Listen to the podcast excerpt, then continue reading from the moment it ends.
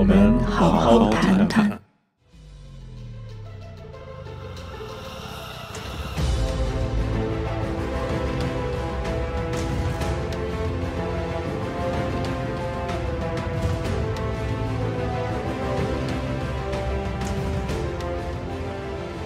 我们好好谈谈。二零二一年十二月八号，大家好，芊芊好，威廉好，大家好。大家好啊！不好意思，今天这个迟到一个小时，因为这个有这个 dentist 这个 point，，所以说让大家久等了啊！我看都等急了啊！Jim W，一只老母猪，一如既往爱祖国爱钱啊！然后芊芊，你那边有冬天的这个气息了吗？啊？今天其实冬天气息还挺强的，今天就是从大概十一点左右，就中午十一点左右的时候就开始下雪，嗯，一直下到现在好像停了，嗯，所以积雪还挺挺大的。我今天本来还想骑车送我女儿去参加什么空手道空手道训练，后来发现不行，还得开车去，对，做了一次污染环境的事情。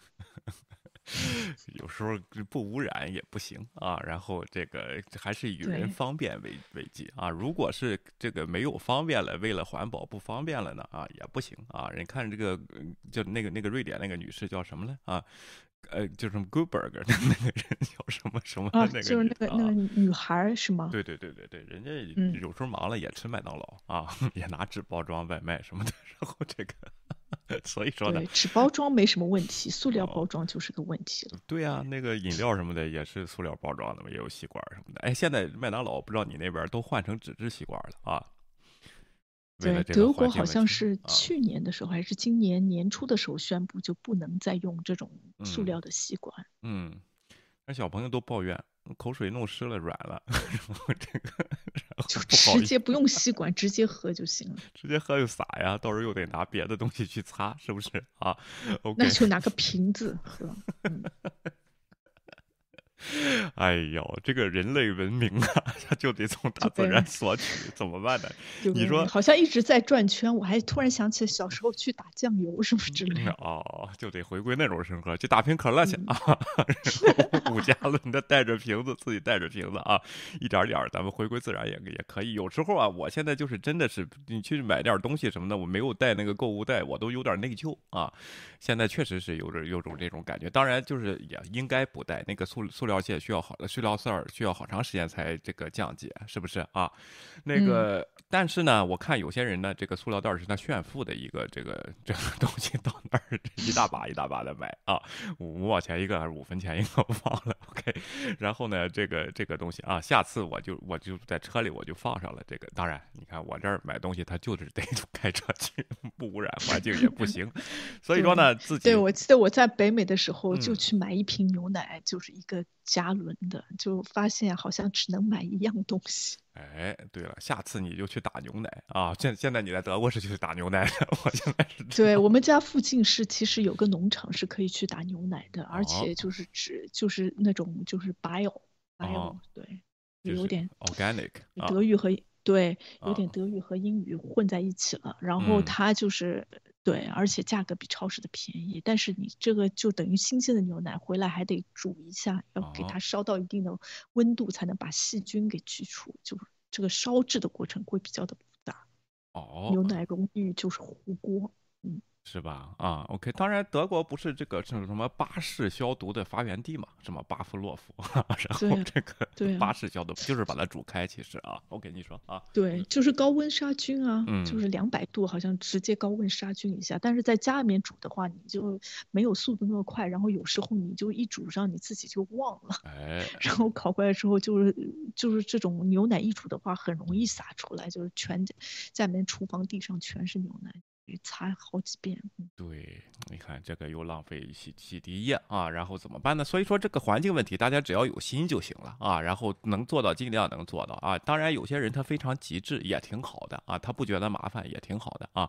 我呢有时候会偷点懒啊，当然我就具体行为我也不说了，说出来会遭到批判啊。今天咱们内容非常丰富啊，咱们就开始今天的内容啊。首先看看喜马拉雅国这边呢，我看唐汉发了一个这个法庭文件，就是法庭的这个。Order 啊，挺好玩的这个事情，就是长岛伟哥夏奇东啊，状告魏丽红等六人啊，只有一个人回复了，就是王建军就才醒来 说让让他撤销这个东西啊。然后其他的呢，这个传票都没有送达，就是原告没有尽到他应该尽的责任，送达这个传票。有一个传票呢还给送错了，送到这个人叫陈其深啊，不是陈其生。陈其生咱们知道是海洋啊，是不是啊？然后这个 GTV 是最大的，这个大家记着那首歌了吧？啊，结果送到一个人叫陈其深啊，陈其深呢自己研究了以后呢，送错了啊，拿到一个传票，莫名其妙，自己去研究了一下呢，又把洗国这事儿又过了一遍啊，发现应该送给陈其生，就给这个法院写了这个回复，是吧？啊，然后这个事儿挺好玩的，然后法院呢，陈其生也没送，也没送到，韭菜醒来送到了，然后魏立红也没送到，决定十二月九号之前，如果你还呃十二月呃对十二月九号之前，你如果还没送到，没有正当理由的话，那就撤诉。那边到现在没有收到回复，今天已经八号了，十二月九号就是民主大会那个日期啊。但你先前你觉得是什么原因呢？这个事情啊？OK，嗯，我觉得就是你为难唱到伟哥了。作为一个南方人的话，前鼻音和后鼻音分不清楚是非常正常的事情。姓王还是姓黄 啊？到底到底姓什么？OK，然后这个问题，但是呢，他为什么就是不付之努力呢？就给了一个诉讼状就不管了呢？啊？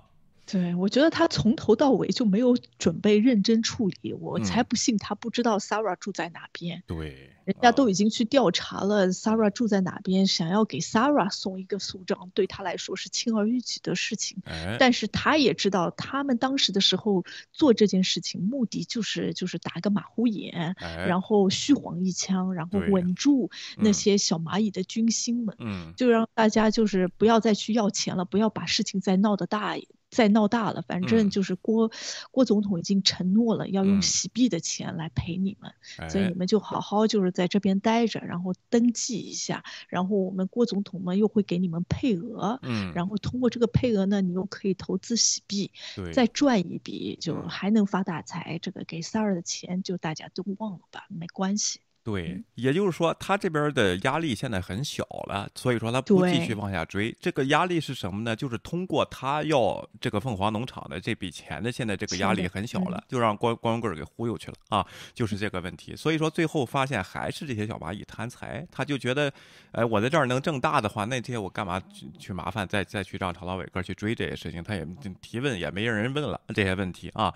然后有人就说，这就给这个叫什么呃叫什么。呃，魏丽红给解了套了啊！倩倩，那，倩倩，你怎么看这个问题，这个想法啊？OK，我觉得从头到尾，我觉得这个东西都没有解套不解套的，本来就是两个骗 子，骗子，而且本来就是一帮子骗子，对，骗子本来就没准备要仔细的告他，哎，然后 Sarah 很清楚这回事情，是的，他也是借这个机会打一个马虎眼，然后嗯又说，哎，怎么怎么样？你看长岛伟哥来告我，嗯然后他又可以说服他身边的那些问他追款的那些是凤凰农场的投资者啊，嗯。他又把这个事情给推了。其实他们两个啊，就是我不觉得他们在唱双簧，但是的嗯。确借这个事情合作了一把，都解决了自己的危机。而且这个东西跟就是 Sarah，就是这边是民事的诉讼，嗯，它其实最多也就是他们两个之间达成这个和解，本来也治不了 Sarah 什么问题。所以现在我们关键要看 SEC 和其他部门怎哎么查 Sarah。本来这个案件在不在，其实对 Sarah 的影响也不是特别大。对的，所以这个事儿呢，联系不上美国司法又不行，是不是啊？然后就也你也根本谈不上解不解套这个问题，从受害者的角度来发，只不过可能给魏丽红添点麻烦，如果你继续追的话啊，是不是这个问题啊？另外呢，长老呃长老伟哥那边人没有必要，也没有人跟我要这个钱，我他妈去追什么的？我还送去律去律师费是吧？我就不往下进行了，就是这么个问题，这就是最好的结局了啊！对对，长老伟哥搁这个什么东西，但是有些人就期盼着，哎，就是把这魏丽红就得弄倒，哦什么弄倒的有有弄倒的地方，那咱们就知道为什么他给去年六月份就今年六月份就给这个呃五棵呃六棵松要钱呢？肯定不是他财务紧张吗？啊，这肯定是财务紧张。但是财务紧张什么原因造成的呢？就是 SEC 在追这些钱呢，对不对？在追这些出源地，他才赶紧让海洋这才里边狗咬狗，是公权力得给他一个压力，让他里边狗咬狗，而不是两个骗子之间自愿的为了忽忽悠小蚂蚁弄了这么一个影子官司啊，觉得美国司法不公正，这就是你你想不过来吗？这脑子 对不对？我说怎么办？对，就像我跟跟威廉，如果我们之间出现了这种诉讼，我跟他打官司，然后到后来我们 和解了，但是你不能怪，就是哎，就是如果威廉犯了错什么之类的，就直接说司法不公正，这个没有关系，因为他他只是一个民事纠纷而已，民事纠纷到后来就是这个钱怎么分比较妥善一点，到底这个钱归谁，也不可能判 Sarah 坐牢。是的，也不可能治他任何的罪，也不可能让长岛伟哥承担什么责任，因为这个只是他们之间的两个人之间的纠纷。这个事情啊，我就觉得大家不需要关注太多。那唯一可以看一下，就是能够从当中透的一些讯息，知找到一点蛛丝马迹，能看到大概 Sarah 那边藏了多少 钱，就这个目的，其他也没有什么借鉴意义，也没有办法通过这件事情来来表明美国司法公不公正，这个这个没用。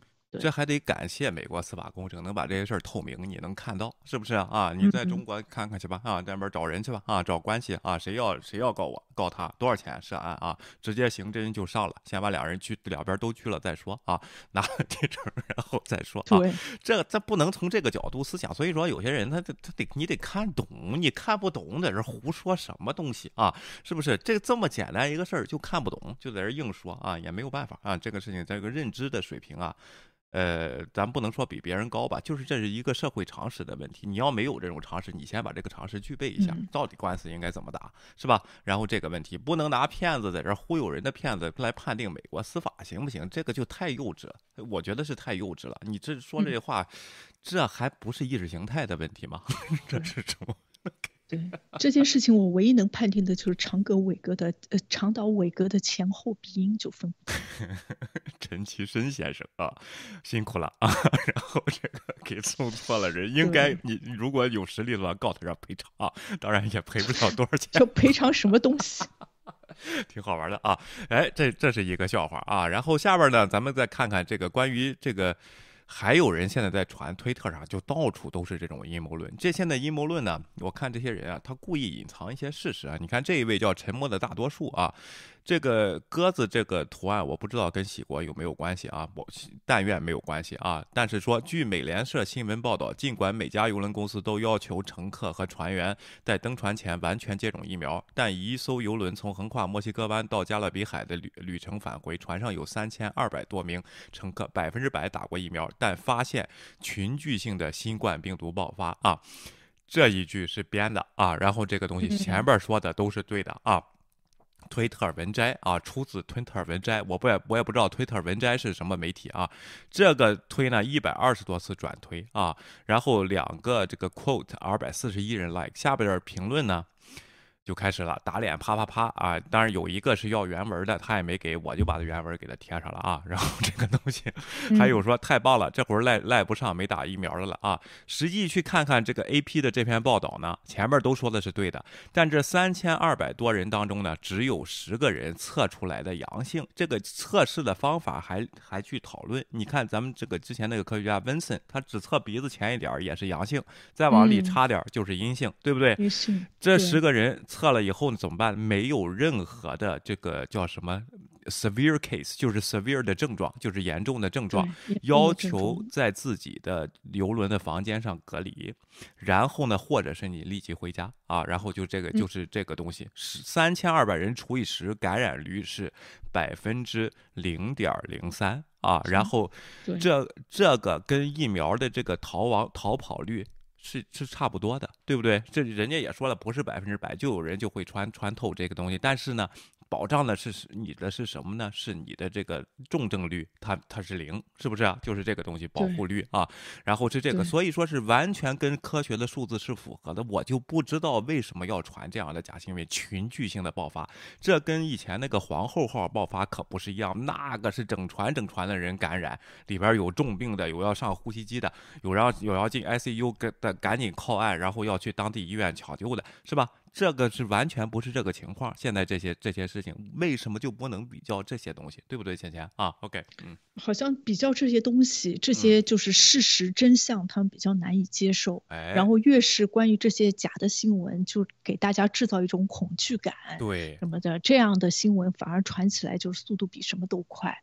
然后关于就是这个这个，有很多人还说，哎，你既然已经打了疫苗，为什么还能爆发呢？其实游轮大家都知道，它其。实不是从 A 到 B，它还到其他的地方停下来，然后那些游客呢还从可以从游轮上面下去，然后到那个城市里面转一圈。对，所以有可能在转的过程中染上了这个病，但是这三千两百个人里面只有十个人染上了病，而且都不是重症，那就很说明问题，就说明这个疫。疫苗是有效的，他们可以保证这些安全。你如果做到的话，然后也不可能大规模的传播，然后里面也没有到什么致死啊，像这种非常危急的病例，就是就很说明问题了。嗯。然后现在我今天还听到其他频道也在说这个新闻，然后就在那边也就是跟着别人的思路走上去了，就说大爆发啊什么，好像大家都比较缺少这个就是下一秒的怎么说呢？看到一个比较惊世骇俗的新闻，就不会再再查看一下到。底这个出处在哪里？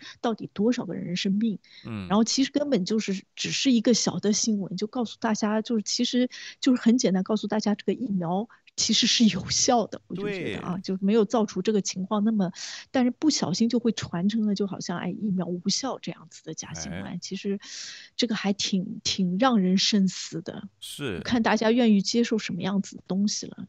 对，而且你说看这原文，这个人如果真看他看不懂吗？这个意思他肯定看得懂啊，就是前面说的都是真的，什么群聚性大爆发这个词就给嫁接上的，是不是啊？这个东西这就我就说是有点故意了，这样事情没有完全没有必要。你你这篇文章写的非常清楚，就这么几行啊，这个事情是怎么回事？多少人感染？你觉得是他理解不一样吗？还是还是他就是就是要做这样的事情干嘛呢？这是啊，OK。我也不理解，我其实看了推特之后，对吧？然后我在想，哎，有大有问题吗？然后我就在看了那个 A P 这个新闻，我其实在看，我想，哎，这条新闻怎么这么短，而且也没有说里面有多少个人感染，嗯，这这我就有点就是思路跟不上了。我开始一下子我在想，哎，这个到底要说明什么？这不就新闻没有说明任何的感染吗？这怎么这些推特就会造出这样子的数据来？嗯，我其实还有一段时间，我难道还有其他的新闻吗？我还在多查了几个，发现就是。情况一样，我这才反应过来，这个推特世界那条新闻才是造假的。对，就是有时候真的挺让人模糊的，就是就是真实的新闻就没这么多刺激性。哎，但是就是这种就是假新闻能博人眼球，让人家印象深刻。对，本来就是一个。呃，two seconds 那么个新闻啊，然后有个有个游轮，现在呃多少人在里边又感染了，三千二百人，这个人家没有强调疫苗管用和不管用的事情，就是把这个事实说出来，结果这些人就非要解读成这样啊，然后这样的东西，然后确实是前人说不这样说没人看，这新闻谁看呢？啊，他的看点就是一个是。之前对那个皇后号的恐怖记忆，这是这个，他得把这个给你弄出来，是吧？相似性给你弄出来。再一个就是疫苗的阴谋论，不管用也好，是什么持证携带者也好，什么这些东西。但这你弄了这些点击率有什么用呢？真的人听了你这个不打感染了，到时候赖谁啊？人说有人打了死了赖谁？赖你大夫，你不去问，你不能赖我。但是如果你不打，应不应该找这些阴谋论的人的责责任？是不是这个问题？他就不要传了，你进一下 due diligence 去查一。查很简单，你就打上这个 A P，他既然说了出处，A P 游轮一点新闻，你就能看到这个东西，对不对啊？就这么动一下手的这个原因啊。我看 A I P 先生来了，又这么开了，我开了啊。如果你想说话就说话啊。OK，好，下边再看一个更好玩的新闻啊。意大利呢有位男子呢，这个男子呢还是一个，估计也是个阴谋论受害者啊，是个医务工作者，还是个护工，好像是是吧？啊，OK，嗯，我没注意他是哪样子的，就是做什么具体什么工作的，嗯，但是我我觉得应该不大会是这种护工类的吧。是一名卫生工作者，可能就是个护工啊，或者是在医院上班的，反正没说是大夫啊。然后这个东西，为了为了要到一个接种证明，他又不想打疫苗，想了个什么招呢？在这个 eBay 上啊，花了四百一十六，就是四百八十八欧元，买了半半身子那种硅胶的假肢什么的，然后绑上以后啊，绑上以后上这个医院去打疫苗去了啊。打了疫苗呢，这大夫，你这护士不是傻瓜，你也不是做成真的是生化仿真这样的东西，看不出来。一看这是硅胶的，怎么伸出胳膊？他还给人家这个挤眉弄眼的，说就让我过了吧啊，然后就这意思。这非常意大利人，对。对。通融通融，我们都是一个单位的啊，然后就让我过了，我给我开一个这个东西。实际上他是不想打，是不是啊？挺好玩的这个事情，你说啊？对，我觉得他还是就是他比较害怕，因为好像你说的对，他是那个卫生工作者，然后卫生工作者大家就觉得你服务的人会比较多，嗯，然后就怕你传染病毒，所以好像在意大利是你必须要接种疫苗，这是你的义务。你如果不接种的话，有可能你的工作就没有希望了。但是他又是这种。反感疫苗就是这种反疫苗者，所以他就想着，我想了一招，为了保住工作，但是我现在又就是，就是怎么说呢？我必须得接种疫苗，他就在这个权衡之中呢，就做出了这样子的选择。挺好玩的，也不是光咱中国人有小聪明，外国人玩的这个也挺好。啊，对，意大利人可会玩这些东西。对对啊，今天我这个新客户是个意大利人，然后我有问他吗？得小心点啊，会不会做这样的事情啊？挺好玩的。拍这一说，他们说意大利就是欧洲的中国。哎，有一点啊，有一点，你看了吗？有一点。他这个百分之七十三的意大利，其实他这个在欧洲来说，相相对来说，它的接种率是挺高的，百分之七十。三啊，然后高于法国和英国，但低于西班牙和葡萄牙啊。这个意大利人这个小聪明啊，当然也不是全部了，就是这位，关键是还要走关系，姐姐，就是给他。他也没有什么关系，但是他这种表情什么之类的，然后还觉得哎，你就睁一只眼闭一只眼过去吧，就对那种什么医务工作，对其他就是接种疫苗的护士还有这样子的期待，我其实还挺挺吃惊的。然后他自己都不觉得有这。这件事情我做的比较过分，哎，他觉得很正常。但是呢，同为给他注册这位意大利的护士没没听这一套，直接就报了警 啊，然后报告了欺诈行为啊，然后这个问题，因为意大利他有那个政策是要这个出行啊，要带这个防疫证明的啊，然后这个其实全现在全全球基本上都这样了啊，也不能只说意大利。这位挺好玩的，玩这个小聪明挺好玩的啊。OK。我觉得他是更加危险，因为他是那个工作人员嘛，有可能要接触一些老年人啊什么之类的。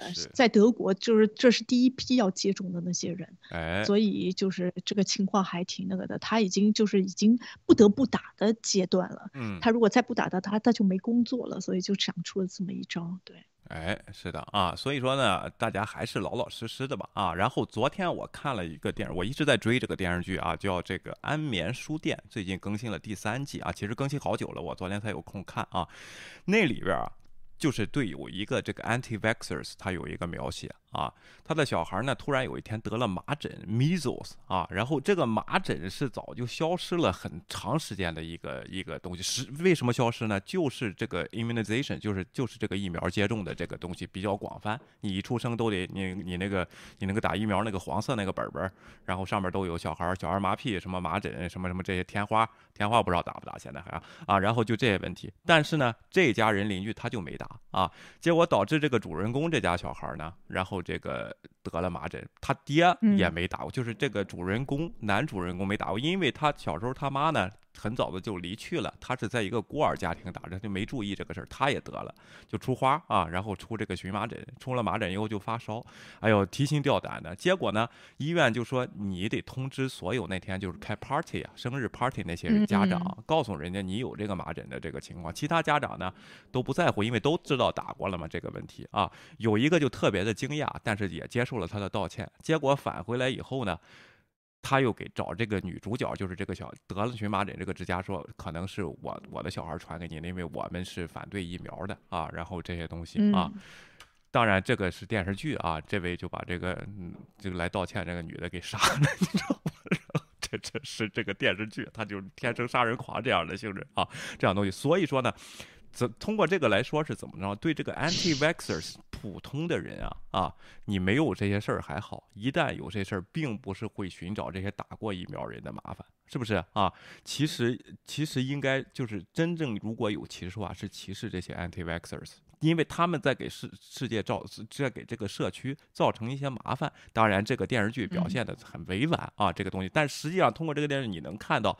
你这个没打疫苗的人应该不是太占理的这个事情，对吧？啊，当然，但像象征个人选择什么，这都没关系。但是你应该尽到你的责任。像这位的话，你应该告诉人家，人家给你打电话致歉的时候，你应该接着就说，哎，可能是因为我们传染了，没没必要让人家就是让这个杀人犯他他经受这么多天的这个心理上的谴责啊。然后这个东西，你说，谢谢啊，OK，嗯，对，我就觉得就是其实，在欧洲有很多人拒绝打疫苗。对吧？他们其实不是这种一定程度上怎么说呢？不是那种定义的是反对疫苗的。嗯，他他其实反对不愿意去打的主要原因呢，他不想被强迫去打。嗯嗯，就是他不想是因为政府的政策或者给我制造这种困难，他觉得就是打不打还是我自己的选择问题。你不能逼迫我去打，我得自己选择去打。但我自己什么时候选呢？他就不知道，他一直延续着，他一直不选，然后在。加上一些什么假的新闻呢？他多多少少已经其实已经有点倾向于反疫苗的那一群体，但是他自己又不承认，因为这些人其实智商啊或者是教育程度还是比较高的，他更注重自己选择的这个权利，但一不小心呢又有点偏了，然后走的有点歪，有点极端了。对。就这个假新闻啊，在这里边弄起了极大的作用啊，然后他就没时间去找啊，也不去看的情况下，就会容易被情感带走。就是我要独立的精神，对不对啊？这个咱们慢慢的克服吧啊，这个事情也也没有办法啊。好啊，咱们看一下这个 Forty 这边啊，对 Omicron 的初步这个数据呢，有一个初步判定，就是它的这个传染率是非常高，比这个 Delta 变种是高的，但实际它的致症这个这个率呢，远远低于 Delta 的病毒啊，症状哎症状啊，远远低于 Delta 的病毒，这也符合病毒的进化方向啊和变种方向。为什么呢？最后病毒的原因它是要存活的，它是跟受体不能把这个受体都弄死。如果把受体都弄死的话，它也存活不了。这就叫病毒的大智慧。基本上生物都是一样，只有这个世界上只有人类它不遵守这种大智慧，它就它就要把母星球弄死，你知道？所以说有环保。理论和气候变化理论，对不对？但是病毒它是大智慧，是非常聪明的啊。然后这个东西就是也符合这套变种的东西，但是现在的数据还是有限，为期过早。但是这一点可以从现在的数据可以看出来，对吧？芊芊啊，对，嗯。对，有很多人说好像 Omicron 出现了，这个 Delta 就没有人管了。不是，我觉得这个人智商有问题。现在就是德国什么第四波，主要都是 Delta 的这个情况，因为它传播速度非常的快，而且就是得病的之后的重症情况也比较比较的明显，就是。所以就是出现在我们主要的危机，其实还是 Delta 给我们带来的危机。Omicron 的它的危机在哪边，或者它潜伏的危机在哪边？我们现在有可能数据还不够多，还不知道。所以在这一定情况之下，因为已经接过接受过这个 Delta 的事件了，所以大家就是科学家啊，包括政治啊、政治家什么之类的，就做的比较的小心，就要严阵以待。是的，而且呢，这个关于 Pfizer 这个 booster shot 呢，啊，然后也是对 Omicron 呢，啊，然后这个东西有一个好像专门的一个补丁啊，然后这呢有人又说怎么打到到底打多少针啊，有多少变种，只要之前的它完整的处理不了，那你就得打个补丁，这不是很正常吗？这疫苗不是你每年打的天花疫苗也不是都一样的。对不对？也是啊，流感也不一样的，这不是很科学的一个事情吗？这有什么道理？打多少针我也不知道啊。这什么时候都能防护了就不用打了，然后或者是都就没有支持率这么高，它自己进化成和人共存了，就跟流感一样就不用打了，就是你自己选择打还是不打的这么个问题，对不对啊？就是这么个问题。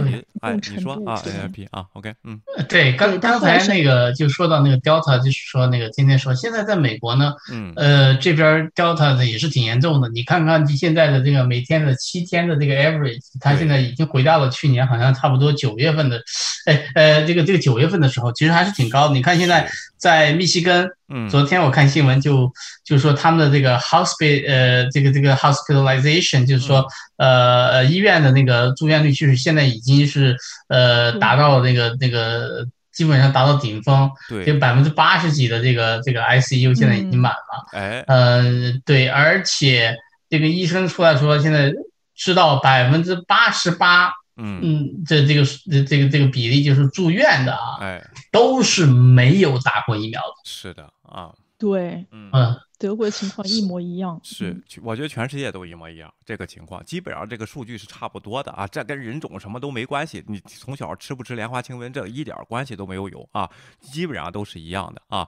然后呢，你这里也说了。平均就是每全美来说啊，平每七天是六六千八百人，每然后每每天是一千一百人住院。这个住院的情况，就像刚才这个 N I P 先生说的，就是百分之八十多的人是没打过疫苗的啊。然后这些东西，有人说那还有百分之十二他是打过疫苗的，那怎么也是防护不了？你那有一个比率的问题吧，对不对？你去赌场，你呀也有个比率，百分之八十你就相当于稳赢了，是不是？然后还。虽然有百分之十二，是不是？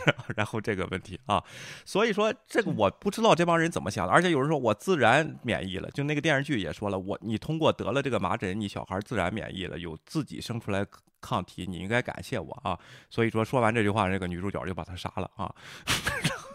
就是因为这句话简直没什么人性，为什么？因为麻疹拿这种极端的案例来说话。对，这个这个这是电视剧。对啊，就是说这种这这种反疫苗的人啊，对，他们经常宣称的一些东西，你乍一看好像是对的，对吧？嗯。但是你仔细去一想，他那个大前提是错的。对，就是说你你你要说，呃，的确，你说这个自然免疫是不是比这个打疫苗效果好？有可能，确确实是比它好，对吧？但是你你你要想一想这个自然免疫的代价呢，对吧？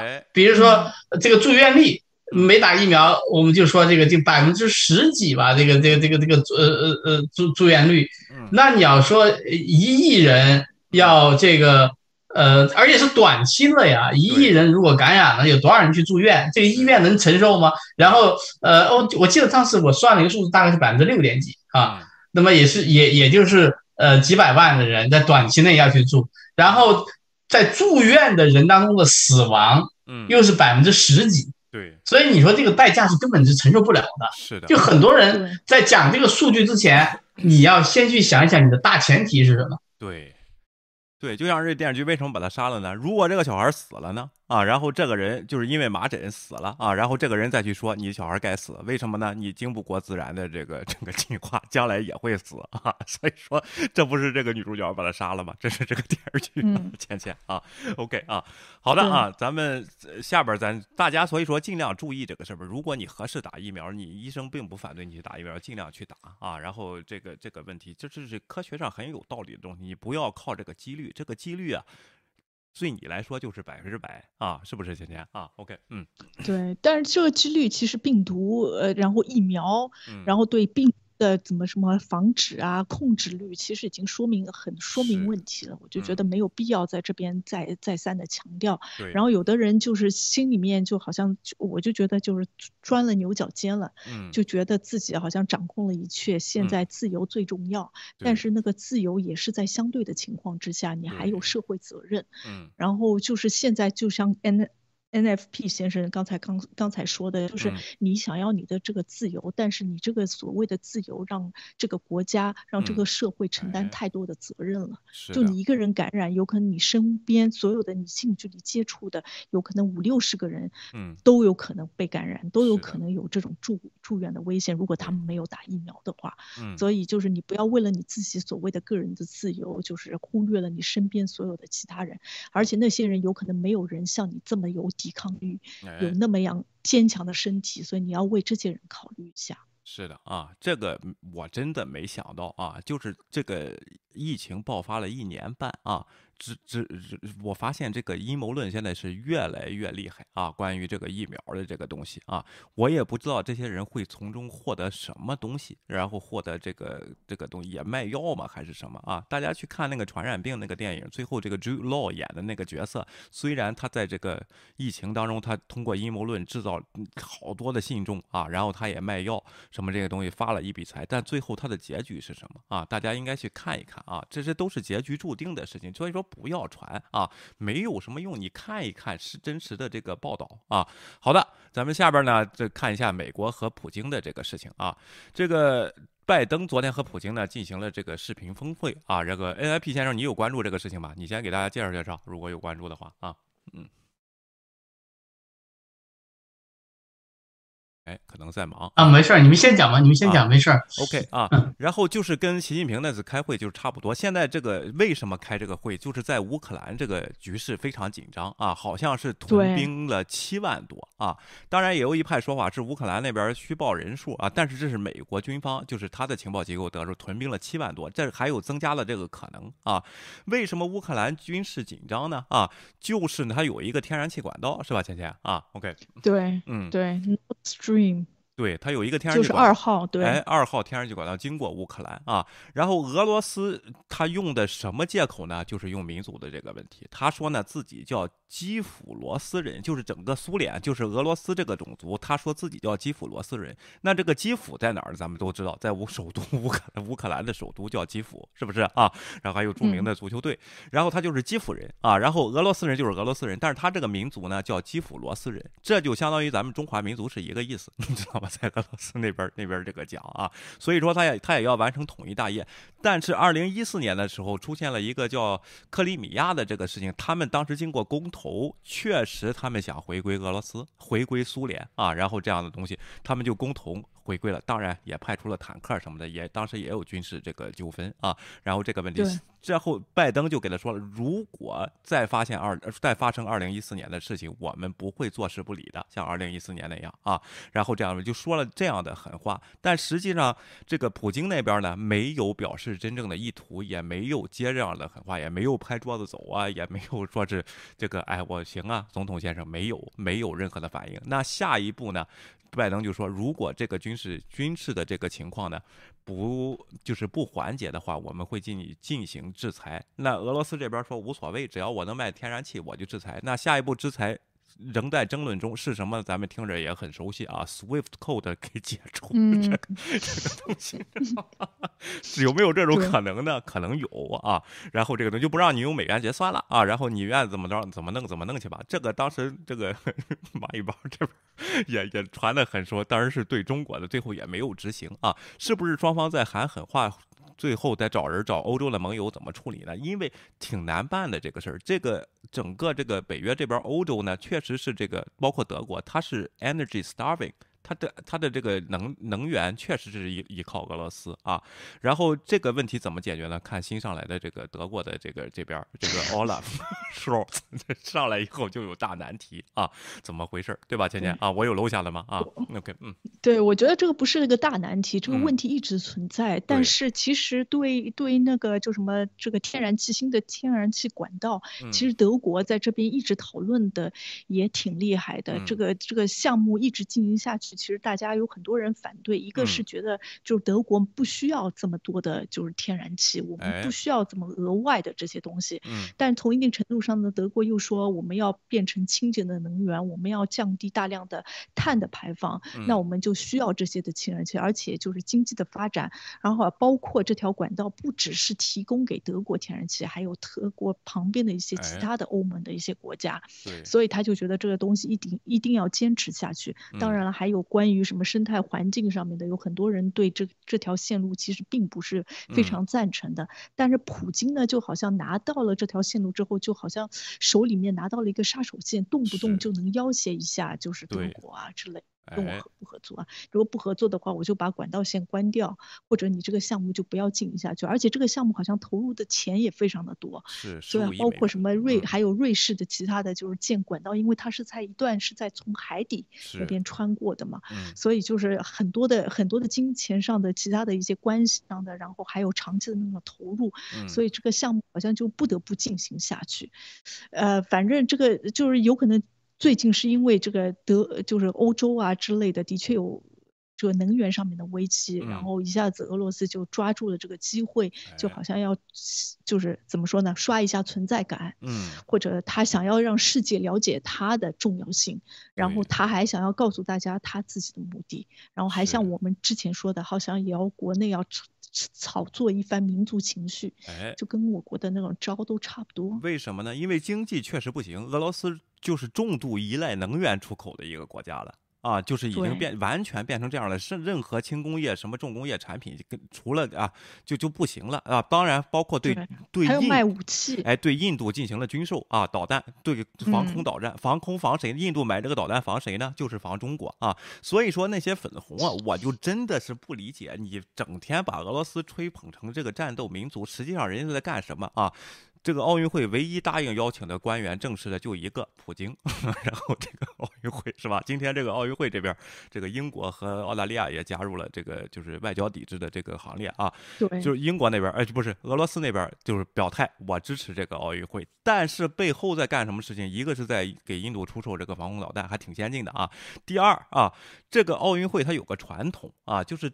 主办国中东道主国呢，在奥运会开始的前七天和后边的前七天呢，他要在联合国申请一个停战协议，就是跟全世界呼吁大家先不要打仗，这是一个传统啊。然后咱们开完这个奥运会该怎么打怎么打，这都给我面子啊。然后这这段时间不就是先不打，起码有一差不多两个月的时间啊。然后这个时间就是好像你说德国和英国打仗打着打着，哎，到圣诞节了，大家先过圣诞，就是这么个意思，有这么个传统啊。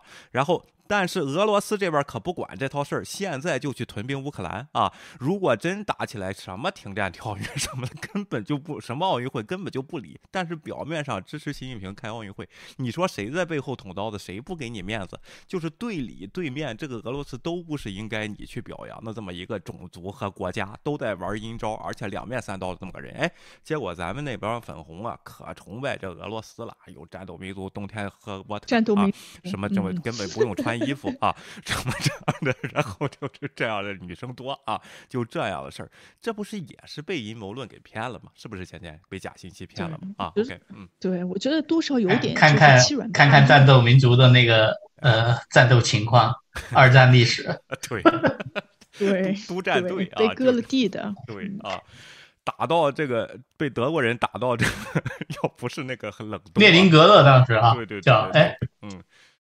里边都快吃人了啊！列宁格勒给包围了多少天是吧，姐姐啊？OK，嗯，对，我就觉得就是有很多东西就是真的是国内的宣传，嗯，就是好像国内的包括人民日报啊，什么主中国的主流媒体宣传俄罗斯通常都是比较正面的，哎，就好像有点不敢说说假话，有可能我们就是中共的红色源于源于俄罗斯，嗯，所以怎么样也不敢就是往那边就是泼一些脏水，说一些。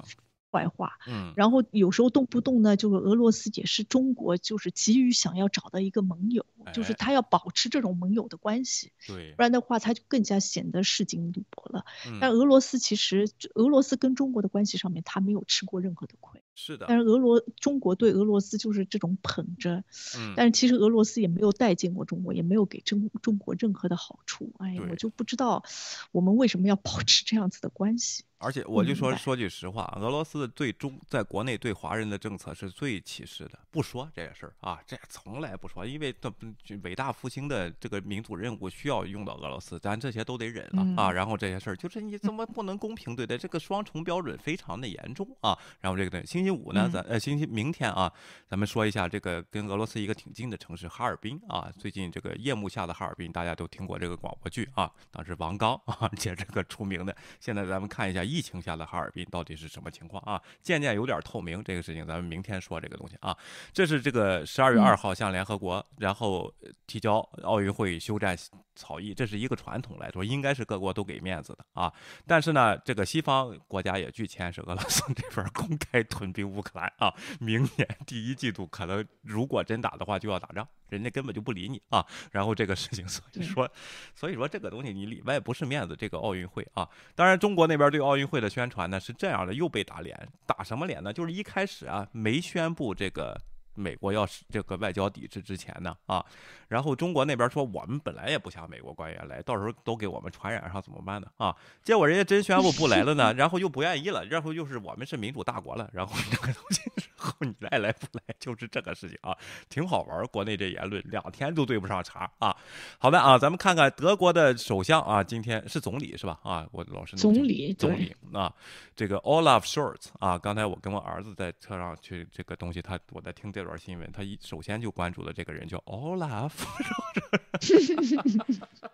估计挺受欢迎，在德国儿童界是不是？芊芊你说啊？OK，对，儿童界好像对他印象也不是特别深，对吧？但是人家虽然就是一个新的名字，但是人家在就是德国的政坛已经沉浮很久了。哎，对对对，这个我倒是听过了。对他的这个这个第一评语呢，叫 sober 啊，就是 非常的冷静，不是说这个戒酒成功那个 sober 啊，OK，就是非常的冷静，而且是个很有韧性和很有技巧的一个。呃，怎么说呢？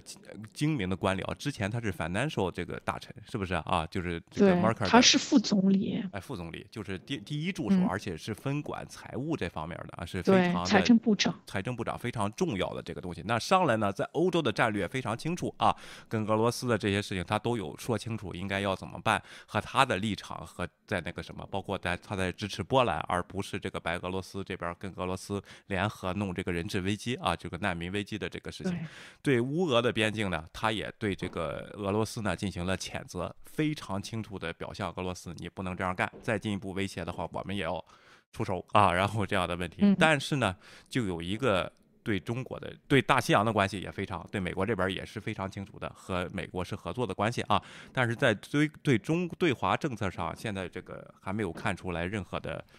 有什么以前不同，就没有一个明确的观点。倩倩，你可以分析一下这是怎么回事呢？啊，峰哥，嗯，没有，他好像就是直接表明了他会继续就是默克尔的那一套对中的政策，嗯，大致说了这么一下，因为他之前也是财政部长了，财政这方面的情况，就是财政收入主要的一些国家什么情况，我就觉得他应该就是了如了如指掌，他应该知道自己就德国的很大一定程度上经济的发展的确就是对中国的依赖的作用还是。挺大的，嗯，而且我就觉得，因为现在的德国政府之前是 SPD，就是他的嗯政党啊，就是 Olaf 自己的政党跟那个 CDU 就是默卡的政党，两个是两个是执政，这个两个就是合作在一起，然后主要就是内政是他们在做这些东西，但是现在就是等于他联合了其他一个是。啊，我突然忘了，其他另外两个政党在一起，一个是 Green，还有个我就搞不清楚有点。然后他们一起执政执政时候，好像他现在给那个外交部长，他们有更多的一些人，就是发出不同的声音。嗯。然后相对来说，Green 那一那一派的，就是绿党那一派的人，就是对中国的政策、对中国的批判更多一点。然后我就觉得好像就是互相的使的力不一样，因为他现在。他现在做的是总理的这个职位，所以他说的一些话就相当于之前默克尔的角色，他肯定不能直接直胸直胸直抒胸臆，他必须平衡一下。如果在就是内政里面有其他的一些大臣或者其他的一些部长已经表明了这样的态度的话，他多多少少要平衡一下。我觉得这个。怎么说呢？就是天下这个事情啊，不是那么容易的。哎，治大国烹小鲜嘛，啊，最好本来他也还是有一个特别的大的优点，就是不大说话。这位啊，挺沉默的啊，然后就那种典型的德国政治家啊，然后大家如果对德国人有一个呃心里有一个印象的话，他就是那种典型的德国人啊。OK，然后呢，他 这个德国的这个这次组阁呢是三个党是吧？啊，红黄绿啊，就是交通灯，大家记住 traffic light 啊。然后红黄绿，红党是谁？绿党咱们就叫绿党，红黄 谁？这个黄党是谁？咱就不知道了。但是就是就是你记住这三个颜色就行了。但是作为这三个党的这个总总和的人呢，他应该是平和。这种关系，绿党就很明显的表达自己观点，要建议对北京采取更严厉的做法来解决人权问题啊！这绿党为什么叫绿党？也一开始就谈，对，一开始就谈了这些这些事情，包括就是香港的送中啊、反送中的事情啊，然后包括是台湾的问题，嗯，然后他们第一次的时候开会，就是主要开大会的时候就已经明显的提出了这方面，希望中国在人权方面要做出样子的考量，要做出改善，对他的就是态度还。挺强势的，然后这位还是以后是外交部长。哎，对的啊，那个 NIP 先生，我问你个问题。今天我看到有人的观点啊，就是说美国这边开始外交抵制了，因为人员的问题。现在这个英国和澳大利亚加入了，但是呢，有人就开始说了，这点儿抵制有什么用啊？啊，然后不如就全抵制，或者说美国这边你不就是拉虎皮做样子吗？你这一点都不管。您对这个问题怎么看啊？OK。这个我记得外交抵制，呃，曾经出现过一次，在嗯，呃，一九八十八十年代八零年那次吧，在呃莫斯科的那次出现过一次。嗯，这个本身我觉得从官方来说，这个外交体制已经是非常严重的一个，就是说非常呃，就是证明别人就是已经非常严重的那个，就是说你全面抵制不太可能。是的，因为在在美国国内啊，不管是就是在西方那些国家，你。你可以说你能做到一些官方的事情，你可以去做，但是你比如说运动员呀，像个人的这个东西，你是没有办法去控制别人说，你跟运动员说，你说你不能去参加这个东西，因为在奥林匹克这种东西，基本上很多都是，嗯，在在西方嘛，就是说你也知道这个个人的这个呃意愿它更大一些，是的，而并不是说这个在在它不像这个中国那种说啊，我我都是以国家层面的东西去去出面去做的，不是这样。这个在这这些运动员，他都是民间机构自己做的，所以所以我觉得他现在能够做到的最大限度，呃，我觉得也是比较合适的，呃，程度就是这样，对。对吧？我相信接下来还是有很多的西方国家会会慢慢的呃在在在加入，而且我们知道这个这个外交底子其实一早就就已经决定了，只不过是这两天才宣布的，对，他推迟了宣布，因为。可能跟这个习近平这个的一个呃对话，还留有留了一些余地。哎，是的啊。这这里有个外交手段在这里啊，就是不是一下子咣咣 来，然后一一步一步来看看你那边的反应啊。这个外交抵制其实是很有效，就是什么呢？我我得先把我的声音发出来啊，表态，就先得表态。这个是你到底人权问题和新疆问题和这个香港的问题，你现在还没有改善，还不承认有这些事情，那怎么办？我只能表态。人家政府现在也是进化到这样，我只能管我政府的事儿了。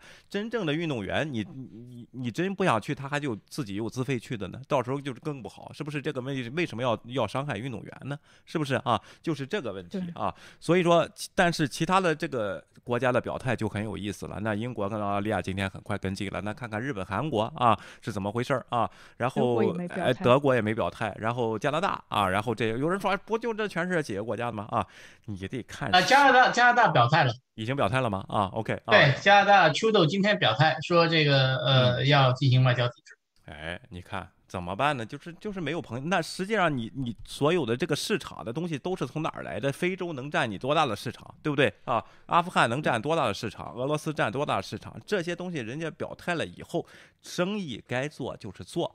但是对你的人权这个问题是有谴责的，是不是芊芊啊？你说啊？OK，嗯，对，而且我就觉得这一招其实挺厉害的，就是美国其实出这一招，要看看如果真的发生什么事情，有多少国家愿意跟他结盟，哎，一直抵的抵制中国。嗯，然后现在这种就是德国还在玩这种角色，我觉得德国或者欧盟或者法国有可能是最后表态的几个国家。法法国可能支持，到时候你知道，因为法国这个文章也是对法国人的。特别的不相信到这种事儿上啊，这也是有传统的。不过咱们看马克龙是什么情况吧啊。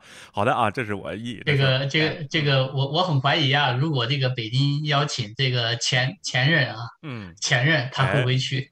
哎，他他六月份的时候接受采访说他支持嘛，他他是觉得他他不支持这个拜登的这个外交体制嘛？哦。啊，默克尔是吧？啊，你说的啊？不不不是不是，他他说是川普，我说老川哦，老川，对对对对对，就那那天我看了个新新闻，说是会去啊，然后要是把他弄去了，就热闹了啊，这帮划船粉怎么办？你知道？对对对，没有，他是在六月份接受采访，他是明确表示的，他说他他认为外交抵制，如果拜登抵制这个外是不不适合时宜的，是不公平的，他是他是这么说的。对，我觉得应该去。带着这个这个 Marjorie Taylor Greene 啊，然后这个。Ted Cruz，什么 Meadows 啊，班农这帮人啊，赶紧去趟北京，我觉得挺好的啊。然后这个问题下届绝对选不上了，不信咱。然后文贵文贵那个地方还可以报销一下啊。对，哎，而且到那儿国宴，天天国宴带着上故宫吃饭去啊，这这可了不得啊，哪见过这阵仗，是不是啊？山着上在在后烤着火盆什么的吃啊。然后当然，人家也不一定，因为疫情期间，你知道吗？对的啊，好的啊，咱们看一下这个这个这个叫什么新呃苏黎世报啊，对美国这边的政治呢有有一些问题。最近呢，我看这个什么变性人厕所啊，或者叫 gender neutral bathroom 这个事儿啊，又被这些华人炒出来啊。然后这个问题呢，所以这个咱就选了这篇文章看一看，也包括中美关系和这个俄美关系，人家站在一个瑞士的角度，这个欧洲这边人的角度是怎么看美国的这些政治和美国对中国的关系和俄罗斯的关系，包括这个炒的这个议题啊。然后这个东西，实际上他说呢。美国人并不是太关心这个什么叫什么 transgender bathroom 或者就 gender neutral bathroom 这个东西，实际上排在这个真正议题的第五位啊，这个问题对吧，倩倩啊？对，但是说大多数人其实并不在乎这个话题，这个话题是少数族群的人，而且是极少数族群人关系的这个话题，所以他就觉得你好像民主党一直在宣传这个话题，但是这个话题引不起大家的注意，是，所以就好像有点对牛弹琴的感觉，哎。反而会引起少部分人右派呢对这个对这个保守派呢对这个事儿进行攻击，但这些保守派也是少数上的人，根本就没有实际的东西啊，反而是拜登的这个基建政策是全民关注啊，然后这样的事情对不对？那花钱的政府给解决高速公路问题，那肯定又有就业岗位，那肯定是兼兼顾的，包括对媒体的这些这个这个报道啊，这个这些是应该是个好事儿，但是就因为这个两极分化的问题，拜登写支票给国民。就是坏蛋啊！川普如果上来写支票给好人，在右派那边就是大英雄啊！这确实是有一个这个极端分化的这个现象啊。然后其实是干的一回事儿啊。然后这个问题，另外呢啊，然后就是说对中美关系呢，这个这个。其实美国人是挺关心的啊，这个事情不只是对美国，对整个世界，中国是世界上最大的数据收集者和数据控控制者，在数字领域，它是一个巨大的参与者，在军事上，它拥有巨大的能力。这就是为什么美国人会关心这些事儿啊。中国正在向台湾施压，在香港问题上犯法，将超过一百万维吾尔人关进集中营。这就是美国人家为什么拜登政府要。官方的叫什么外交抵制奥运会不发生不行，因为这些事情美国人都在关心啊。OK，因此中国不仅对是在都在关心啊。你中国不仅对美国构成威胁，而且对全球构成威胁。大多数欧洲人没有看到这一事实，这仅表明欧洲缺乏领导力。其实也不是没看见啊，只不过是在这儿谨谨慎慎的啊。然后欧洲人根本没有在政治上发挥作用，这是一个真正的劣势啊。比如说德国现在这个事儿就没有表明，当然给点时间，刚上任欧拉夫啊，然后这个东西 OK，嗯，你说啊，对，就是就是就是德国好像就是相对美国来说，美国在政治上面好像就是喊的比较响一点，比较多一点，对，有可能也是因为在经济上美国有绝对的实力，他根本不不担心这个问题，对，但对德国来说，德国的经济真的就在靠中国，对，包括为什么大众公司啊，为什么能走出他当时的二零一八年的困境。呃，然后那个排尾排尾气这样子的危机，全是主要还是要靠中国这个市场。然后最近关于就是流水线的问题啊，然后关于供应链的问题，还有关于就是呃半导体的问题。然后其实德国自己本国的今年汽车的订单降量非常的多，对东德国的经济是一个巨大的损害。所以就是德国你不得不现实的考虑一些问题。嗯，所以在也一定程度上的确是不只是德国，欧盟大多数国。家都是把经济作为优先考量的一个因素。是的啊，这也是他的这个观点。为什么呢？确实是实际问题，你不能道德上评判人家。当然，咱们可以啊，就是你反不反攻啊，这个这个这个东西。但实际上，人国内每届政府都是这样，先要对自己的国内要负责。你不能在损失很大的情况下，我去支持一个道德观点。这政客他不会这么做，不会完全是这么做的。当然，他有他的考量，怎么做？你像新西兰啊，他就没有说公开抵制，但实际上也是不去，是不是？就是这。问题他就绕了一个外交辞令在这里啊，实际上你能看出他的态度是什么来啊？是支持谁的啊？他但是这位作者就觉得欧洲的观点很短视，他们是自私的。德国不想在国防上花很很多钱，但是也不想在欧洲以外的威胁上花花太多钱。但是这次 Olaf 上来以后，刚才就对这个俄罗斯、这个乌克兰这个事情就公开表明了态度啊，你别乱来啊，就是这个问题，对不对啊？这都家门口了，这是没办法。OK，另外啊，为什么说欧洲人和美国和不在同一张纸上呢？Not on the same page 呢？就是因为这个经济利益太以前太大部分依赖中国了，那现在怎么办呢？转头可能太慢啊，然后怎么办？是不是根据这个绿色能源在为什么在欧洲这个兴起呢？这些产业能不能替代？能不能就是摆脱中国的这个钳制呢？这个咱们得看这个很长的这个时间。所以说，这个高喊绿色能源和天天这个环保的态度，它后边也有政治的原因，咱不能抛开政治来说这个事情，对不对？所以说，哎，这个事儿应该是啊。但是美国在中国也有经过，呃，中国也有利益。当然，美国银行和公司与中国联系几乎和德国公司一样一样的密切。中国将来在未来十年内成为最大的经济体，因此政客们面临问题：一方面存在巨大的经济相互依存关系，同时也存在着如此深刻的政治分歧。这是华盛顿普遍存在反华情绪的背景下发生的。此外，乔拜登认为他在去年竞选中失去了选票，因为有因为有人认为他对中国过于友好。这是美国的这个选举。暴露出暴那个问题，所以拜登他的策略是什么呢？我们是，我们是竞争的关系，没有敌对，没有冷战敌对，竞争的关系。但是这个对有些人说了也是不够的，包括已经实际上外交抵制了奥运会，他也觉得是不够的。那帮人是右派的川粉，然后这这个这个 你的观点在中文的这个叫什么呢？中文的这个社交媒体方面是占主流声音。你现在看这个这我们这一派很少。那那那帮人，你做什么他都不够。对对，只要不是川普做的。就 就是都都是不对，对的啊，都是不对啊。然后只还是要年龄，他俩也差不多。那个拜登就是老年痴呆，川普就是老当益壮啊。然后这个这个就没法弄啊。OK，对，这个失去的选票主要的就是川粉的票。对，这些人的票其实有不有都没有关系。对，我觉得。所以说，我觉得啊，民主党尽量促成川普到中国去参加奥运会，在这个叫什么盘古大厦住上酒店，然后看这个 去了以后，咱看这帮川粉怎么说。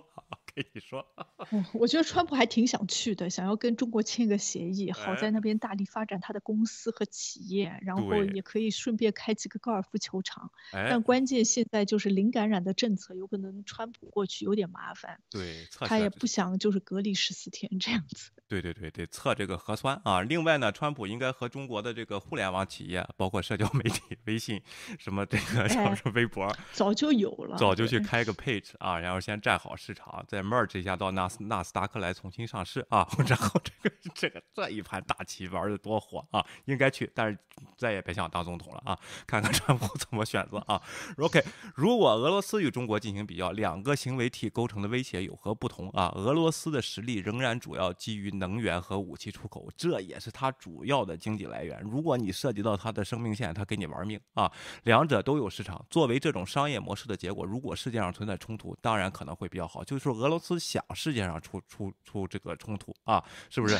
此外，俄罗斯与世界的相互依存是有限的，因此削弱美国、削弱欧洲和考验跨大西洋，符合俄罗斯的根本利益。因为他第一卖武器，第二卖能源，如果打起仗来，这两项都要暴增，而你中国可不是。中国，你是生产，然后卖产品，你不希望世界上打打仗。你如果打战争是你的武器比俄罗斯的好，你能卖过人家，还是你的能源出口比较厉害呢？所以说这个作者非常厉害。你应该是中国是接就接受全体化，全世界做朋友，然后可以发展你的贸易去卖你的产品，这才是你的富国强兵之路，民族伟大复兴之路，而不是到处战狼去挑绕个台，然后这些东西你。也承受不了这样的负担，所以说西方对你来说，它的威胁情况是一个软性的威胁，并不像俄罗斯这样实际的威胁就到门口，就马上就洲际导弹就来。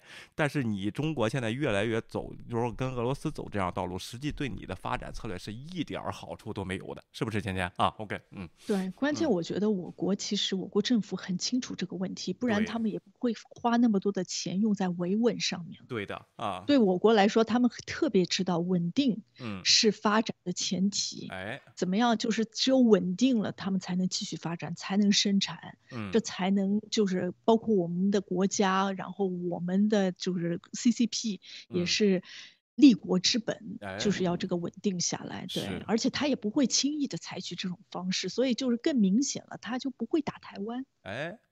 他挑不起来，他这个成本太大。如果他是理性的政府的话，但是问题是什么呢？他在国内宣扬民族主义，就就会怕这个东西。有时候啊，这个民民意太激愤的时候，他控制不住。他这些维稳手段加上他本身的社会问题和房地产这些的萎缩，他控制不住，怎么办？不得不打啊，然后不得不宣泄这个能量。然后美国就跟你说，你别乱来。这这就拜登跟习近平说的话，你要乱来，咱就可走着走着看啊。我和你承认一个。中国，我先告诉你，你不要以这个借口发动战争，是吧？你要注意你自己的言行和这个对国内的政策，实际上是对国内人口的管理的一个政策有巨大的危险性。这个危险性对全世界也会造成一个不稳定的因素。人家美国、什么英国、什么才会去插手，包括你对维吾尔的这个事情才会去插手这样事情。要不人家管你这屁事儿干嘛？谁管你？是不是？就是这个。现在有人还说美国管的不够，凭什么管你啊？这这川普的政策也是我为什么要管联合国这些屁事儿嘛？当然得到了很大的欢迎，是不是？但是呢，美国他要去管呢，他现在只能就是外交上这个这个东西，我我去表明一下态度。你让他真的花成本，他也需要全球的一体化，是吧？这样东西来证明这些之前的那个独立的政政策，这个川普是弄得不行的。实际实际上美国受到了伤害，是不是？但是美中国你也没得到好处，这个问题，所以说是两败俱伤的这么一个局面。所以说这些政府上来，咱积极竞争，但是咱不要擦枪走火，不要敌对。我觉得处理的完全的挺好的。这半年来，这一年来说这么看，这快到年底了，咱们看来啊，倩倩你说啊，OK，嗯。我就觉得之前就是川普留下烂摊子还挺大的，一点点收拾吧。然后美国当然自己也有一定的问题，嗯，然后包括什么民主啊、什么之类的投票啊，我就觉得好像的确要给美国自己的国民一个答案，就是一个说法，关于大选的，关于其他的一些事情。然后关于经济发展，还是真的就是。这是最主要的事情。是。那你的经济发展你要怎么样？你就是要找你的贸易伙伴。如果中国不跟你继续合作的话，你是不是要开拓其他的市场，包括跟欧盟？然后之间能不能就是去除一点竞争关系，更多一点合作的关系？嗯，然后要看这样子长期发展这个事情。而且中国本来说到底还是一个不稳定的因素，而他身上又有那么多的关于人权什么样子的问题，民主什么样子压制民主、压制人权，他是不是还是一个理性的或者是个长期的可以做选择的一个合作伙伴？我觉得这个也是交给国际政治的一个问题吧。是的，就很多人有可能要想。哎，我是真的是不是还要长期的跟中国做生意？他既然这么的不稳定，他既然这么的不讲信用，我为什么还要跟他做生意呢？他不符合我的价值观。现在大家就是好像就跟那个 WTA 一样，就是大家可以暂时的抛开这个经济因素，看其他的一些更长远的一些因素。我觉得反而就是世界真的在进步，有可能挺乱的，但是在乱中有序，在找自己的方向。哎，N F 先生，你说说啊。啊，对我我我本来就想刚才说一下反驳一下你啊，你说这个呃川川川普的政策没有让中国捞到好处，其实呃川普一上来就给这个在国际政治上哈，就是说他在嗯呃他是喜喜他就是他是给中共一个很大的好处，一上来就就给了就就 T P P 就退出嘛，对吧？就就就其实就是给了呃中共一个很很好的呃一个大礼，因为在经济政策上。呃，T P P 的这个出现，其实是让中共是非常非常担心的，非常惧怕的。因为那个从那个的出现，就是就是对，呃，就是说明了以后对这个 W T O，呃，这个呃的的呃抛弃，就是说的另外一个架构。因为 W T O 大家已经看明白了，中国加入了以后，有许许多多 W T 的框架以内的东西，它解决不了中国国内的问题，比如说人权，对吧？比如说这个最低工资，比如说各个方面的，它没有。没有执行力，没有办法去伸手到你的，所以就后来就搞了一个 T P P。T P P 最主要的核心，它就是设立的这些门槛儿。嗯，你你你你没有这个门槛儿，你就进不来。所以，呃呃，在这个时候，如果是呃形成的这个呃这个 T P P 的这个形成，跟跟跟跟之后的这个呃呃对吧？对 W T O 的淡化。我想这个对中共打击是非常大的。那个时候，中共是非常想加入他那个 T P P 的，但是，嗯，门槛在那儿，他进不来。哎。哎，确实有啊！我想说的是什么意思呢？这个东西，你的人权问题啊，就是中国的人权问题，在西方看来也是你的不稳定因素，对不对，芊芊啊？然后，然后这个问题会威胁到全世界，包括对维吾尔的这为为什么？因为这个真理、普世价值什么，你压迫越大，反抗越大啊！然后这个问题啊，所以说他们就是说西方这边啊，当然人家的民主体系这些东西都是文明程度都是过了，也不允许这样的事情发生。但是这些东西他要插手，他插。插手的东西就是为了你，实际上是为了他好。你你为什么不能一劳永逸的解决这个问题？你为什么非有一个风险性很大的又劳民伤财这样的文文手段去管这些问题呢？人家只能从道德上说你这个事情。当然有没有制裁措施是号召企业，你企业去新疆采棉花，那也没有办法，是不是？那国家也不能指责你。但是他企业也有一个品牌的东西，你参加这个东西跟基本的价值观是不符的话，那那。嗯，你只能要不就卖的很便宜，你的这个品牌就会受这个受这个影响，是不是？这企业也得考虑。社企业的社会责任其实还是有有一定的，对，哎，对的啊。所以说，实际上就是这些东西啊，大家都希望和平一体化。现在有两个这个国家呢，在这儿，当然北朝鲜那就不算了，也挑不起什么事儿来啊。然后这个就这两个国家，一个是。借助战争对他自己有实际好处，这是俄罗斯。你中国可不能上这条船，你上这条船对你自己一点好处也没有。包括你对国民的这个政策，如果你真的开放平稳的话，没有人会管你的。这些事情最可怜是什么呢？这些小粉红他根本就看不到这一套，他就出来以后就是战狼一样到处挑事儿啊。当然在民间也挑不起任何的战争来啊，什么什么这些事情，但是看着就非常的弱智和傻，是不是？这个皮先生。看不出国家啊，对，对，粉红就就就我觉得就没法没没没法说了，没没法聊了，对吧？就是很多东西他们，特别是我觉得在在海外的粉红就更搞笑了，你对吧？你你你是能够明明能够接受到许许多多的这些信息的，你还要去选择微信圈儿。对吧？哎，其实你发觉没，那个，呃，川粉跟粉红虽然他们有的时候打呀，但是他们在这个方面是非常相似的。是，信息来源都是这个叫什么《环球时报》的分支机构，我就告诉你。呃，微信圈嘛，就是很多都是，呃，这这边是微信圈说什么川普多么伟大，那边又说那个微信朋友圈的那个这那个祖国多么伟大，就这样的，反正就是伟大。对。就是这一套，就是我就所以说发现这帮的人并不是观点不同，是他们想事情的方式和信息来源是一致的，所以说能打动他们。只不过在这个地方又出现了分歧，一个是川粉，一个是粉红，实际上都是一类人，是吧，姐姐啊？你也有这感觉吧？啊，OK，嗯，我我我其实觉得就是粉红，我我就不知道他们的着力点在哪里。对吧？然后大多数人家其实，特别是在海外的，你就是在国外享受完全的民主，嗯，但是你又特别的向往国内的专政，哎，然后我就觉得这个专制有可能对你来说就是唯一的好处，就是你有可能也是这个专制的受益者，嗯，然后就是这种站着说话不腰疼的那种。然后你已经人在海外了，如果国家或者是我们的我们的党给了一些更多的强权，然后就是这种欺压的政策，其实你根本就对你没有任何的影响，其实影响的是国内的其他在国内生活的那些人。对，所以我就觉得你就不要再说这些站着说话不腰疼，说这些风凉话，就是一点意义都没有。是的，应该能体会到他们作为人。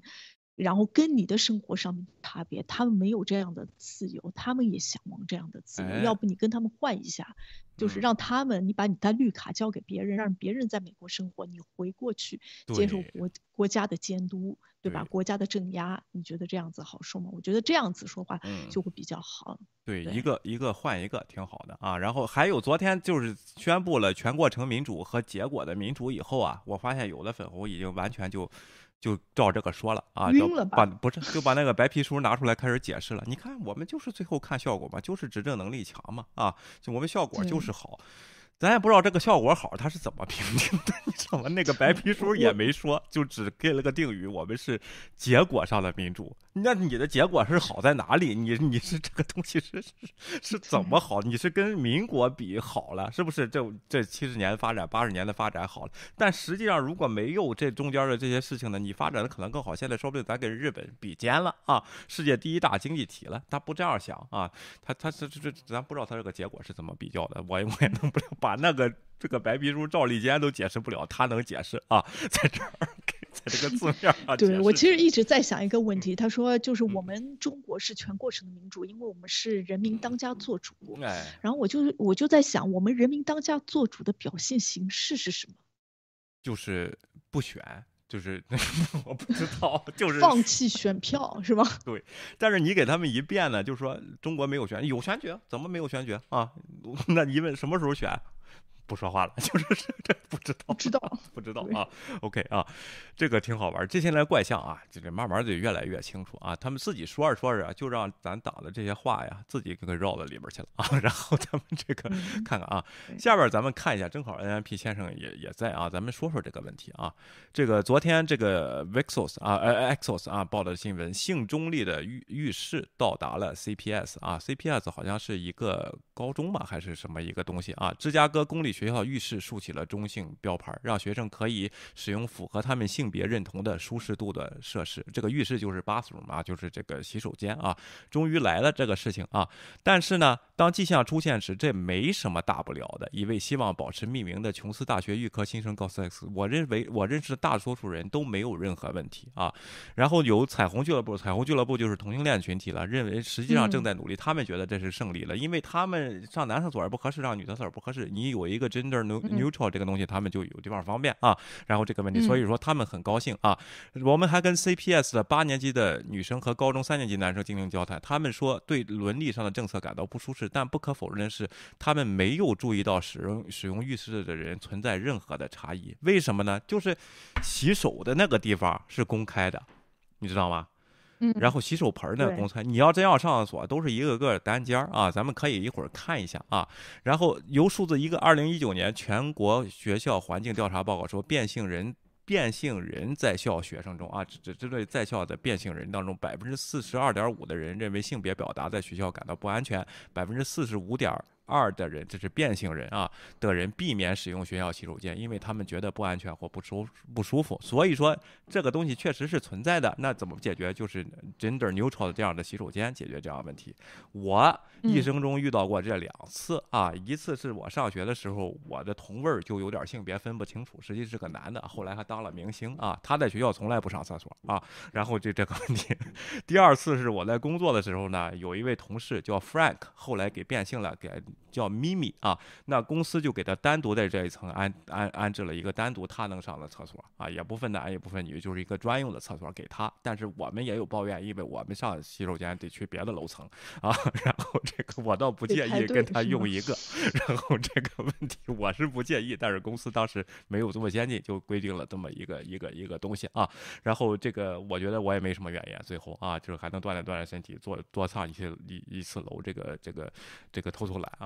但实际上，这个 gender neutral neutral 的这个洗手间，在华人这里边好像出了很大的事儿，好像只要是 gender neutral 里边必须强奸啊，尤其是女性这边啊。姐姐，你给这个 这个问题你给解释一下啊？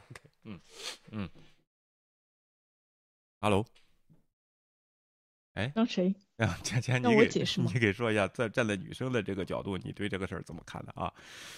好像女女女厕所有特权是圣地一样。对。我我对女生，我觉得当然是比较重要，就是女生最好有单独的，就是厕所什么之类的。如果你有什么 gender neutral，你就再多造一个，就不要把女生单单独使用的厕所呢，就是取消掉啊，就这样子。OK，但我我这个是胡说啊，其实我就觉得这个没有什么，因为我。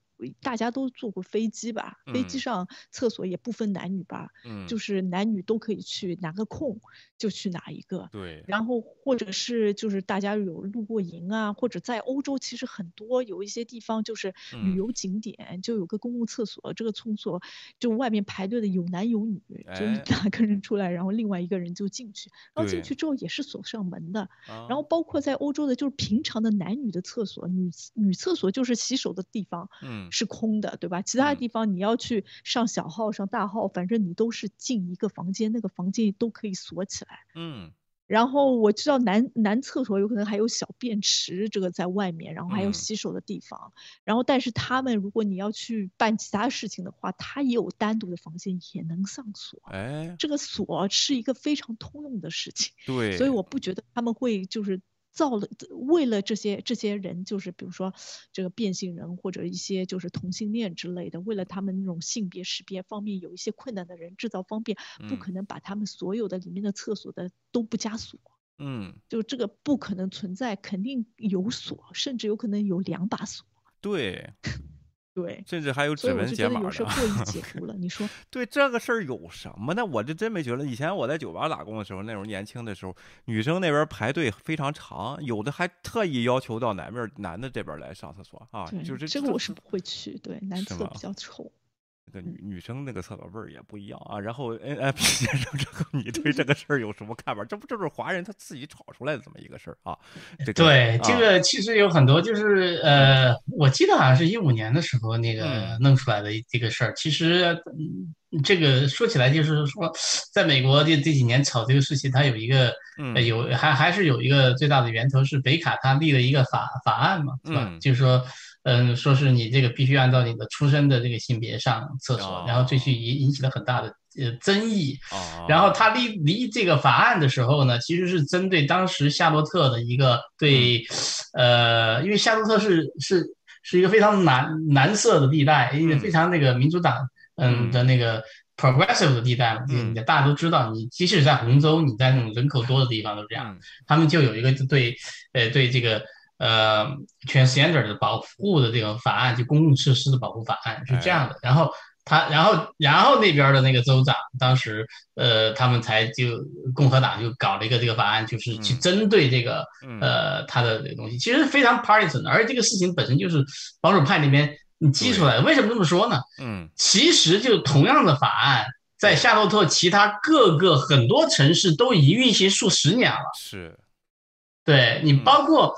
嗯，美国在最早出现九十年代的这种类似的法案都一直有。嗯，我就是就是说，transgender 他一直是这么上厕所的。对，一直是这样的，不知道为什么就是在呃二零一五年就突然就出来了。嗯，对吧？所以，所所所所以这个这个事情是这样的，所以我觉得，嗯，这这这这个就完全就只是在这个华人当中啊这种。呃，传的这种东西，我觉得特别，呃，就是在这就就我觉得在美谈美国，甚至可以把这个东西避开不谈，对，完全就不重要的事儿，在华人这边就好像是自己受了侮辱，特别一些华人大姨们，就是说，我我说句不好听的话，你去 speed dating 都不一定成功，你你上个厕所就得就就好像就防费了自己这么厉害啊，然后这个东西，今天你给评论一下。我我觉得就是为什么中国人会或者是华人之间会对这个事情特别反感呢？就是一个呢，他讨厌这种被特殊对待；第二个呢，这些人群其实多多少少呢，华人对这些人群。存在着一定的歧视，哎，所以就突然就比较反感，他们好像又得到了重视，然后给他们一些特殊的一些待遇，他们觉得自己华人有可能我才是弱势群体，你应该给我的待遇更多一点，而且他又觉得这些人群就数量非常的少，就不值得。采取特别的对他们就是建造特殊的措施啊之类的，他有可能觉得你如果有这个时间，那你还不如把你的餐厅改善一下，每天都供亚洲的就是面条啊什么之类的中餐啊之类的，有可能他觉得这个对自己的帮助更大一点，对自己的生活质量更多的提高。哦，每天炸酱面啊，这个得学习学习啊。然后这个问题，嗯，但是我反而觉得这个厕所改造是文明的进又一步的进步，就很好的解决了女性上厕所排队这个问题，因为。可以互用了嘛？就是你是吧？你可以自己调剂嘛？是不是这个东西不用非得男的在这儿空着啊，出来吹口哨等着女朋友，那边还早呢，还得拍半个小时才到他呢，是不是？然后这个资源是非常合理的利用，并没有对这个事儿单独建，只不过有 transgender 的话，他也得到了一个舒适感，他就不用分男女的这个厕所了，对不对？然后这个问题，我觉得。特别好，这个事情当然拍这个也跟我有同感，味道的这个问题是吧？这个有人感，这个女厕所菜味儿比较重。然后你说 啊，这这这个 这个味道这个事儿，到时候就弄点什么清新剂啊，随时通风气更好一点，对吧？你看，不只是我有同感吧？男女厕所确实味道不一样。大家都属狗的是吧？这个东西，所以说，但是呢，你去上那个荒郊野外那种 portables，它也味道处理的很好，是吧？都有这种这种技术的，所以说大家就不要担心空气清新剂那蓝的那玩意儿一冲，然后就好了啊。另外，你去野营的时候，那浴室都是 unisex，都你分男女嘛？那浴室虽然你也不是一块洗，都是进去锁二门，你一家庭人也都可以在里边洗，这不都有？这是有什么可大惊小怪的？我这真的是受不了啊！这也太……我觉得这都都是最后就是一个习惯。你说要回回到呃多少年前，对吧？那那那古代的时候，这这这这这些人，他他他怎么弄的，对吧？嗯，那个时候还是茅厕呢。对。我觉得这个事情啊，还是被这个咱们之前国内的那些厕所的设施给吓坏了。为什么大通道，你知道吧？啊，然后这个中间建个墙，这边就男的，这边是女的，有好多这种奸杀案，比如说那个白银那个案件，或者是这还有这个呼格案件啊。然后当然是后来是冤案了，就是在公共厕所发生的这些东西，确实是强奸啊。然后女女性这个上厕所的时候比较 vulnerable 啊，受到了这样的东西，可能是被这样的事情有点害怕。就是听到这样事实，但实际上这个人家这个你在大学这个教学楼里还能发生了强奸案，在这个厕所里，你知道吗？对，最最最那个呃最搞的是呃呃前几周吧，呃前前两个月在也是在那个 Clubhouse 遇到一个，呃也是一个大妈，然后在那说，她说啊这样的话我们就心里会很担心啊，呃会会怎么样？那我说那我们就问她，我说那你是不是平时上厕所的时候都在一直关注在你旁边那个人是到底是男的还是女的？对，她说没有。我说，所以的话，你你你既然没有的话，你这个就是所有，即便他说所有的东西都是成立的，这个东西其实没有的话，你你根本就就就就不可能发生的事情。对，对。难道上厕所还要带着？大妈其实发现是希望这样的事情发生在她身上的，所以说，我但是她又害怕这种这种事情的发生自己在女发生在自己女儿的身上。哎。我就说这个，我而而且我就觉得他们非会非常担心年轻人呢，就因为这个有个公共厕所这个问题呢，就就是男女朋友同时去厕所，那就他就更更你也管不了。那大妈是考虑这个事情。对，人你有车什么的，这咱的后座什么的啊，这个 所有人都有皮卡。不是这事儿，你根本就多余，就管不了这些事情。另外呢，还有一个，如果你怕声音的话，还带消声器吗？我就说，哎呦，真的是我这受不了了啊！然后，哎呦，你 你想太多了。他大妈就想要抒发一下情感，就想要说排解一下自己的忧虑，你们就不要太认真啊。OK。当然啊，如果这是您的政治诉求，您因为这个不选民主党，完全没有问题，咱们不歧视。但实际上告诉你，对你的个人生活没有任何的影响啊，也对你子女的教育没有任何影响，是不是啊？厕所的改变不是你说的这种杞人忧天，到那儿进去就得必须得被强奸，没有那个女的强奸男的事儿也得有，咱男女平等一下看看这个事儿是不是？然后这个，所以说，所以说这个咱这个当然费太多口舌。讨论这个问题，我觉得都是一个不入流的一个这么个象征啊。这个大家文明入厕呢，但当然我号召男同胞呢，以后男女同厕了啊，咱也得为下一名这个做好准备啊。咱把这个盖儿盖上，然后这个不要让女女性抓住我们的把柄，是不是啊？然后关键要坐着，对。把这个马桶盖帮他放下来啊！虽然我知道他们进去也会 clean 一下啊，但是这个咱们基本的礼仪做到啊。好的啊，今天我们节目就到这儿了。这个 A P 先生，你还有什么补充吗？啊，啊，没什么补充了，就是就就就聊的挺挺挺高兴的。就是有的，其实就是包括这个事情，我觉得有的是时候咱们对，呃，对这个就是说，呃。呃，对对，科学的一些研究啊，对对对对，特别是进步科学一些新的东西，我好像我们这个群体吧，对别的群体我不说，就是接受起来在可可能是比较困难，但这个我也理解，很多人对这个有偏见，接受困难。对，应该多给。多跟家里这些年轻的这个小这个这个族族群呢，就是说下一代多交流交流，看看实实际的生活是什么样的，是不是还是那样啊？对不对，芊芊啊？OK，嗯，对，好，大家进行自勉啊，咱们也不要过时，这个关注身边发生的事情，关注我们频道啊，关注我们的 Podcast 跟 Clubhouse，我们这个在上面都有节目的更新啊。